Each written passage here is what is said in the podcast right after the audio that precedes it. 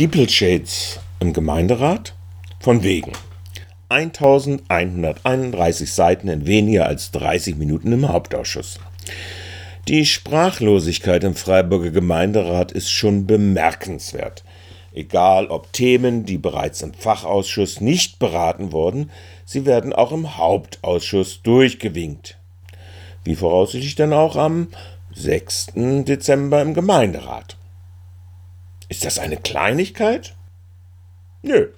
Wenn man mal soeben die Ausgabe von zusätzlich 1,27 Millionen Euro von nicht aus Landeszuschussmitteln fließenden Gesamtmehrkosten von netto 2,5 Millionen Euro ungedeckten Ausgaben für die Gestaltung der Fußgängerbereiche von Friedrichring über Rottigring, Platz der alten Synagoge bis zur Kronenbrücke überplanmäßig erbracht werden muss und kann. Der Rest gar aus anderen nicht ausgegebenen, aber geplanten Nahverkehrsmitteln. Klar ist eine fehlende Vorberatung vielleicht, wenn die Verwaltung der Beratung in Fachausschüssen vorgreift. So geschehen beim Thema Diskriminierung von Nicht-Ortsansässigen bei der Aufnahme in die Wohnungssucherdatei moniert von der Landesregierung, dass dann die Erstberatung im Sozialausschuss vorzuziehen ist. Oder ebenso beim Thema Schülerbeförderung. Aber gleich drei Vorlagen zur Stadtentwässerung, unter anderem die Neukalkulation der Entwässerungsgebühren, selbst ohne jede ernsthafte Debatte im zuständigen Haupt- und Finanzausschuss. Wenn da nicht Fragen von Stadtrat Dr. Winkler kämen, die zum Beispiel die Gartenwässerung betraf, Herr Winkler, erneut Nachfrage? Ja, ich habe noch eine Frage und zwar, äh, es wird angegeben auf Seite 5, dass wir eine höhere Schmutzwassermenge aufgrund der höheren Trinkwasserverbrauchs infolge der trockenen Sommermonate hatten, das äh, in den Jahren 2018, 2019 hatten. Wieso haben wir eine höhere Schmutzwassermenge, wenn eigentlich das Trinkwasser wird ja, äh, wo kommt die Schmutzwassermenge her? Ja, wir haben für Schmutzwasser den sogenannten Trinkwassermaßstab. Das heißt, viel Trinkwasser ist gleich viel Schmutzwasser. Einfach vom Ansatz her. Vom Grundansatz her.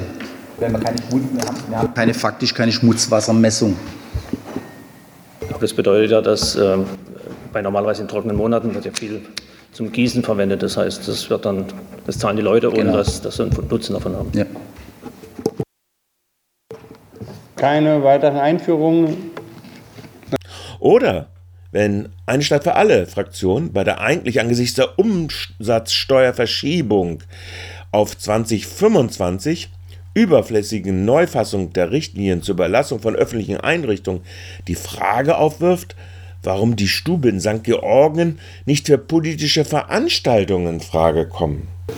Ja, vielen Dank, Herr Oberbürgermeister. Wir haben eine Frage bezüglich der Stube in St. Georgen. Uns würde interessieren, äh, welche Begründung die Verwaltung hat, dass die Stube in St. Georgen keine politische Nutzung äh, zulassen soll. Vielen Dank. Vielen Dank. Keine weiteren Wortmeldungen. Kollege Breiter. Ich kann es nicht beantworten, Herr Kramich. Können Sie mir helfen? Also die, äh, die Bestimmung der Räume, in denen politische Veranstaltungen stattfinden, wurde ja, glaube ich, zentral äh, das Hauptamt bestimmt als federführende Stelle. Stube ist davon nicht erfasst. Wir haben das ja auch nicht bei allen öffentlichen Gebäuden. Es gibt ja ganz generell eine Auswahl.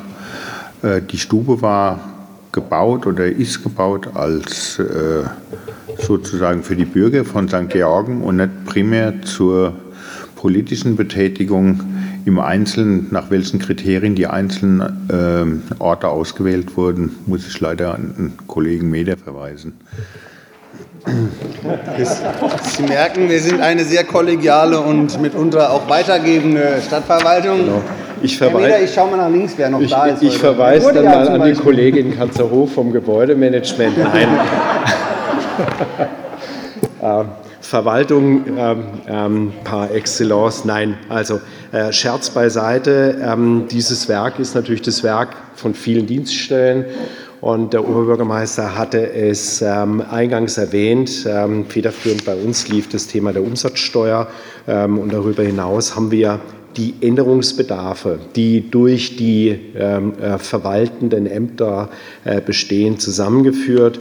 Und wir hatten uns überlegt, wir haben das im Ältestenrat auch gesagt, ob weiterhin eine Beschlussnotwendigkeit ähm, gegeben sei bezüglich der Frage, wenn die Umsatzsteuer nicht gilt, könnten wir eigentlich diese Vorlage absetzen.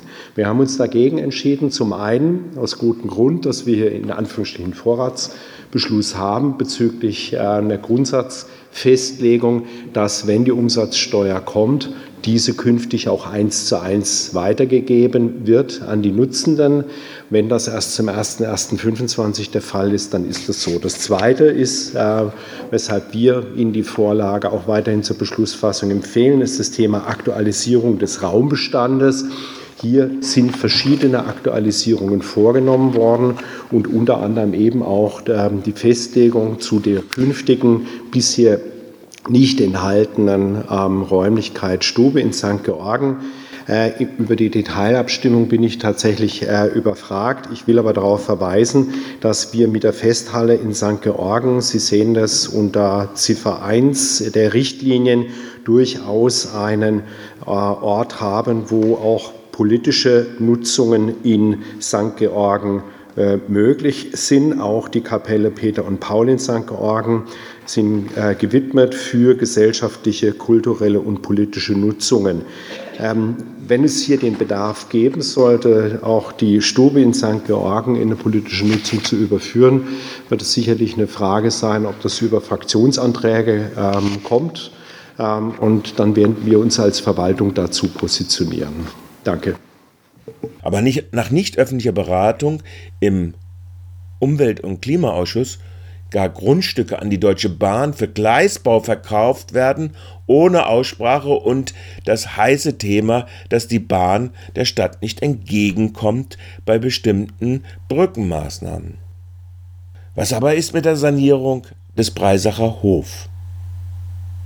Hier hatte die Verwaltung eine Beantragung einer Förderaufstockung der Zuschüsse auf 50 Prozent der Kosten der Sanierung der Wohnung und 85 Prozent des Sozial- und Jugendzentrums beantragt und dem Bauausschuss diese Beantragung im Oktober mitgeteilt. Das Regierungspräsidium hat nun eine allgemeine Bestätigung der Aufnahme bei Übernahme des städtischen Anteils durch die Stadt mitgeteilt. Das wird in der Summe rund 30 Millionen Euro Zuschuss betragen dass nach nicht öffentlicher Beratung im Bau- und Stadtentwicklungsausschuss nun der Haupt- und Finanzausschuss die problematischen Punkte, da wären zu nennen zum Beispiel, dass hier nach Sanierung ein Energieeffizienzhausstandard von 85, man staune, oder das sogenannte Freiburger Modell, dass dies nun nicht einmal ansatzweise diskutiert, diskutiert wurde, ist doch eher schon beschämend, Erst recht, wenn auf Fragen von Stadtrat Dr. Winkler der Baubürgermeister folgende Blumen ins Fenster stellt. Sanierungsverfahren Preisacher Hof, Tagesordnungspunkt 15, die mit der Ergänzungsdrucksache 22229 bzw. 22229.1. Haben Sie hierzu Fragen oder Punkte? Herr Winkler. Wofür wird das zusätzliche Geld ausgegeben, was wir jetzt noch zusätzlich bekommen von Bund und Land? Vielen Dank.